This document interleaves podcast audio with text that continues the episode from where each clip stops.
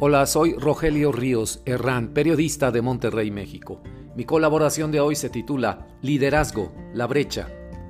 Veo con suma preocupación que los caminos de Estados Unidos y América Latina, lejos de acercarse, se alejan sin remedio en muchos aspectos.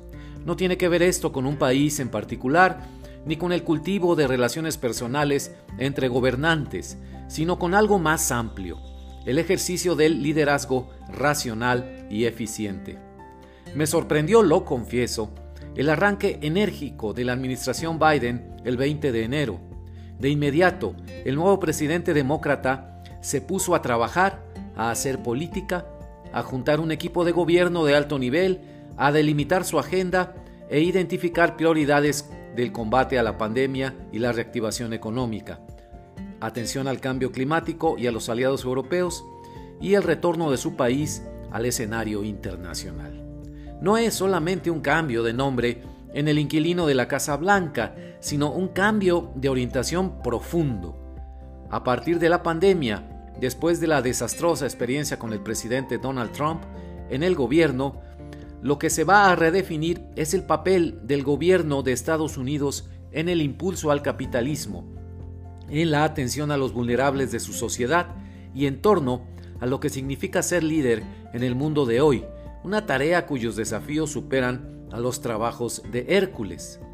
El anuncio reciente de la aprobación por el Congreso y el Senado del paquete económico de reactivación por 1.9 millones de millones de dólares fue apenas la señal de partida, con la aprobación de más del 70% de la población y de más del 60% de los simpatizantes republicanos, el paquete es la gran marca de la presidencia de Biden.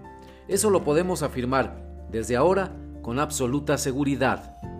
Es clara una cosa, el bipartidismo pugnaz entre demócratas y republicanos, el cual sigue tan campante como el caminar de Johnny Walker, no obstruyó la aprobación del paquete. Por primera vez, como no ocurría desde hace mucho, mucho tiempo, una medida que la población percibía como popular y necesaria, no murió a manos de congresistas y senadores en sus peleas interminables. La ciudadanía los dejó atrás y hubiera sido una catástrofe para demócratas y republicanos por igual si le hubieran fallado a su pueblo. Con toda seguridad, se puede decir que hay un nuevo liderazgo en Washington, que lo conduce gente experimentada, que se formó un equipo con el sello de la diversidad y que tiene una agenda de vanguardia que es popular entre la población. Vacunar, vacunar, vacunar. Reactivar, reactivar, reactivar la economía. Mientras tanto, ¿qué pasa en América Latina? Desde el río Bravo hasta la Patagonia, seguimos en la misma senda del nacionalismo, el populismo y los gobiernos nacionales ineficientes y carentes de liderazgo positivo. Gobiernan, sí, pero para sus propios intereses políticos. Lo hacen con cálculos electorales y se entretienen en mirar hacia dentro de sus países en tanto ignoran lo que está pasando en el mundo. La intervención del nuevo gobierno estadounidense en el rescate a su sociedad a través de un combate frontal a la pandemia y un paquete histórico de estímulos económicos, entre paréntesis que supera a cualquier otro paquete que se haya armado anteriormente, marca un rumbo que los gobernantes latinoamericanos, desde López Obrador hasta Bolsonaro, simplemente no podrán seguir. Vamos, ni siquiera podrán entender a cabalidad. La urgencia de combatir al cambio climático o el papel del Estado en la reactivación económica son temas que no entran en los cálculos políticos latinoamericanos. Nos quedaremos fuera de esa redefinición importantísima que el nuevo gobierno de Biden le está dando al concepto de gobierno como motor del crecimiento económico en un país desarrollado. No se acaba de entender en América Latina la importancia del momento de redefinición que vivimos. Por lo tanto, no se aprovechará ese nuevo impulso que viene de la Casa Blanca.